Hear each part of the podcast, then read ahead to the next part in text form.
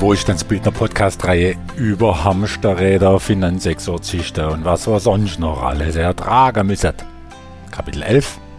Immer die 4%, die einen besser oder fertig machen. Wer die Podcast-Überschrift nun zum elften Mal langsam nicht mehr hören kann, mir geht's genauso. Doch zu Beginn konnte ich ja nicht ahnen, wie sehr diese Reihe ein Thema um das andere aufnimmt und geradezu herausfordert, fast wie im Il Filo-Prinzip Mozarts, über das ich an anderer Stelle ja schon berichtet habe. Aber die Überschrift bleibt nervengleich. Um den Wiederholungseffekt wenigstens ein bisschen geschmeidiger zu machen, intoniere ich das Intro mit nicht nachlassender Begeisterung und hoffentlich hörbarem Variantenreichtum, gerade auch wenn es um Mundart und Dialekte geht. Was ein jeder ertragen lernen muss, wenn er seinen eigenen Weg findet, wenn er sich jeden Tag ein wenig neu erfindet und mutig seinen Zielen entgegengeht und an seinen Meilensteinen vorüberschreitet. Er muss ertragen, dass es immer jemanden geben wird, dem er es nicht recht machen kann. Der Grund dafür in einem Universum der Kontraste, der Polarität und der Relativität, ja, der ist einfach zu benennen. Es gibt Menschen, die mögen Veränderungen, denn sonst wird ihnen fad. Und es gibt Menschen, die meiden Veränderungen, sonst bekommen sie Angst. Und einer von beiden ist immer unzufrieden mit dem anderen. Die Ängstlichen unter uns haben es gerne, wenn Menschen und Umstände möglichst bleiben, wie sie sind, nämlich berechenbar. So ein bisschen graduelle Veränderung ist schon okay, aber nur so viel, wie es ängstliche und daher nicht sonderlich flexible Gehirne verkraften. Etwa wenn jemand fünf Jahre lang jeden Samstag um 8.30 Uhr beim Bäcker anzutreffen war beim Kauf von zwei Brezeln und zwei Croissants, aber dann irgendwann sein Teigwarenspektrum in einem Anflug von Wagemut verändert und erweitert hat auf eine Brezel, eine Laugenstange, ein Croissant und zwei Mohnbrötchen. So viel Veränderung ist gerade noch okay. Und tatsächlich werden diese auch kleinsten Veränderungen, zumindest in Dorfgemeinschaften, wahrgenommen und minutiös abgespeichert. Tja, bei den wirklich wichtigen Dingen ist das Gehirn halt dann doch flexibel. Doch wenn der treue Bäckereigänger plötzlich gar nicht mehr auftaucht und sich neugierige Nachbarn hinter einer Maske der Besorgnis erkundigen, ja, ob denn etwas passiert sei, denn man habe bemerkt, dass Herr Häberle ja gar nicht mehr am Samstagmorgen zum Bäcker kommt.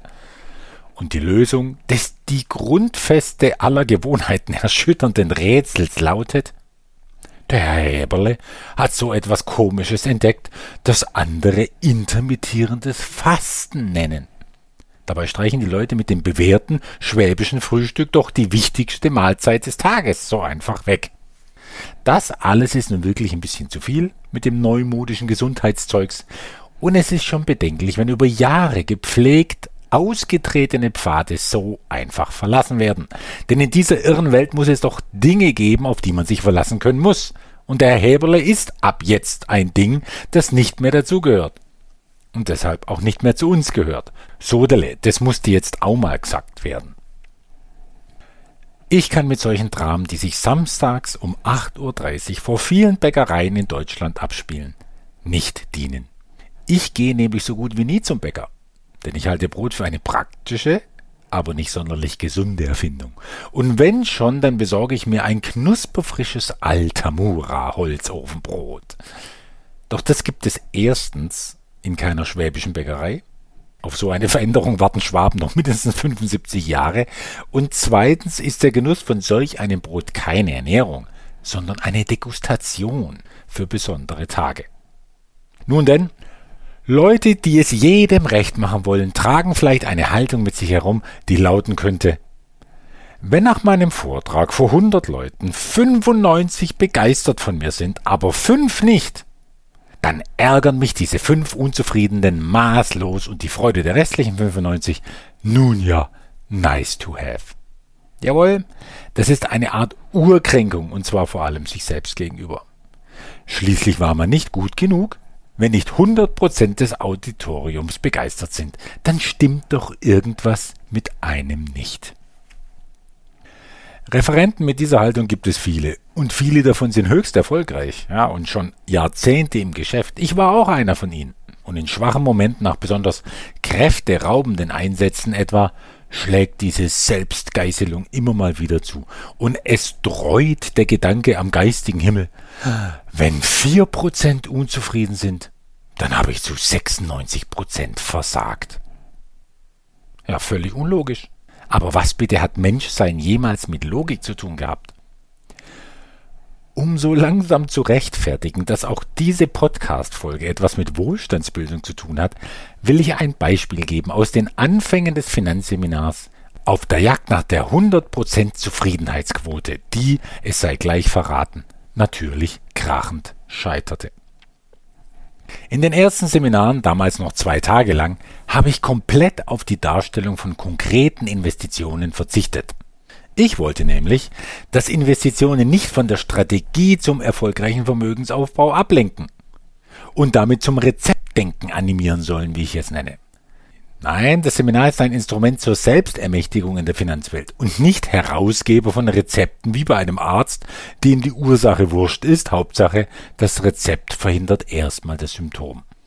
Nein, mein Wunsch war damals wie heute, dass jeder durch Wissen, Strategie und Frequenz seine ganz eigenen Investments finden kann, die zu ihm passen. Nun, diese Vorgehensweise kam bei allen Zuhörern gut an. Wirklich bei allen? Nein.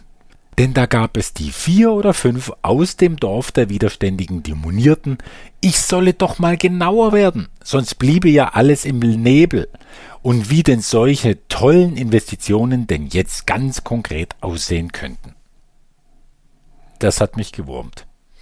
Und es hat mich fragen lassen, könnten Sie recht haben?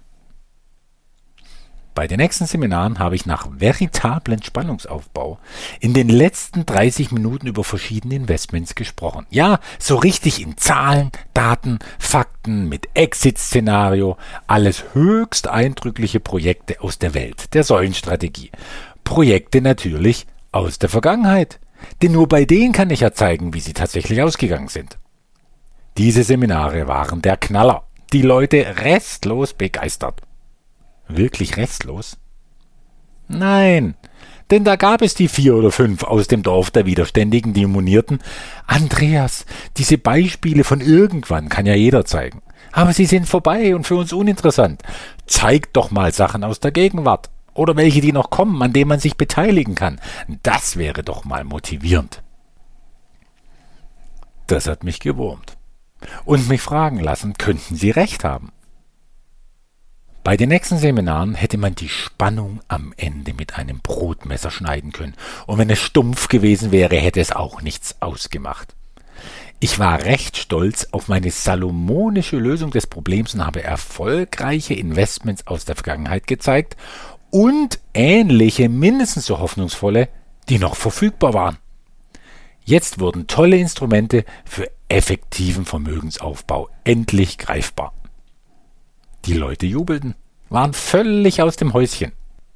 Wirklich völlig?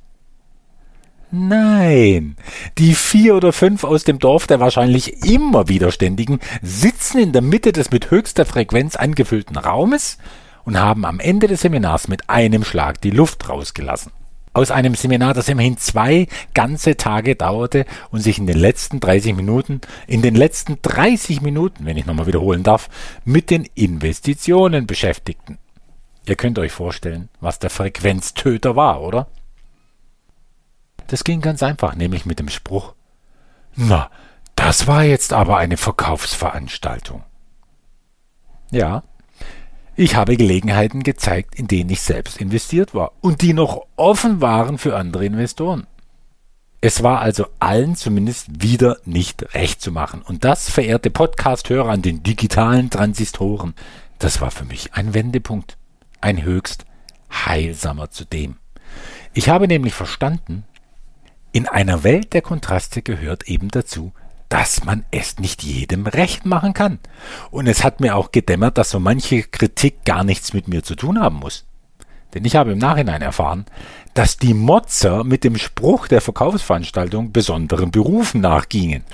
Eine war Bankerin, eine war Versicherungskaufmann und einer war stinksauer, dass ich an den beiden Tagen nicht ausschließlich über die Börse gesprochen habe.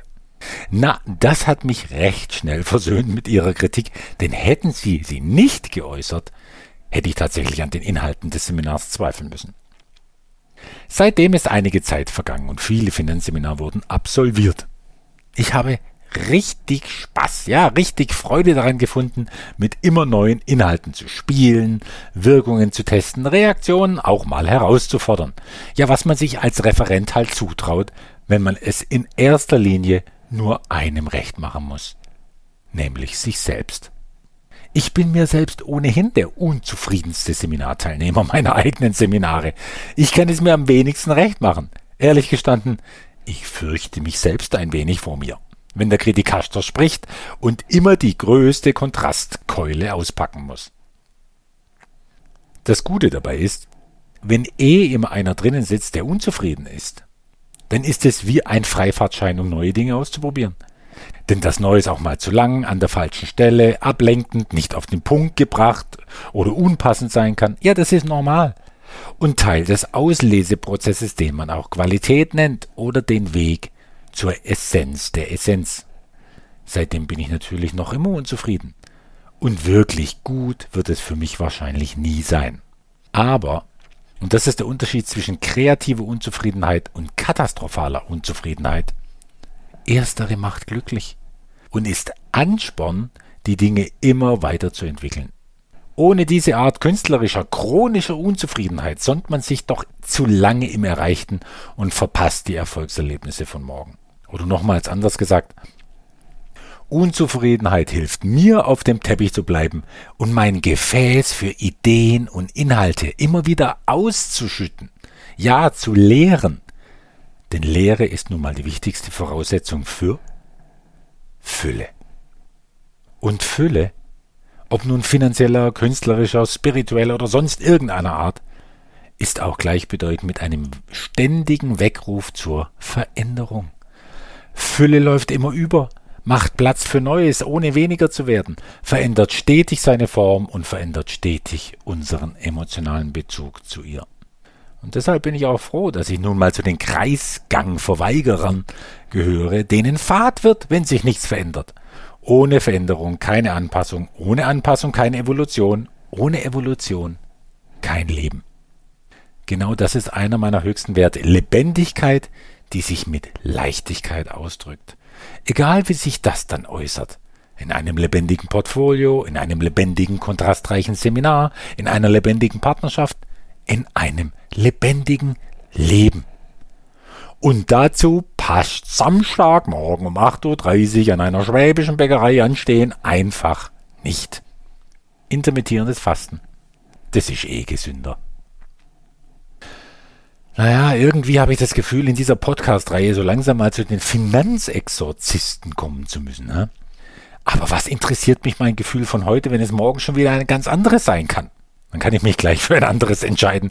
Und dieses Gefühl hat zu tun mit einem Thema, das an immer mehr Ecken und Enden aufploppt und mich berührt.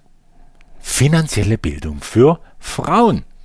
Mit solchen Fragen wie, sind Frauen lieber unter sich, wenn sie über Finanzen reden? Sind Sie die besseren Investoren mit einem geduldigeren Investorenprofil? Sind Finanzseminare von Frauen nur für Frauen wichtig? Schon klar, als Mann kann ich bei einigen dieser Dinge nicht mitreden, aber als Investor, der eine dreistellige, also größere Zahl an Investorinnen schon seit langer Zeit teilweise begleiten darf, als solcher muss ich mal darüber nachdenken, was mir dazu einfällt. Und wenn da dann immer noch Leere sein sollte, die der Fülle partout keinen Platz machen will, dann macht es nichts. Dann dürfen endlich die Finanzexorzisten die Bühne betreten. Salü.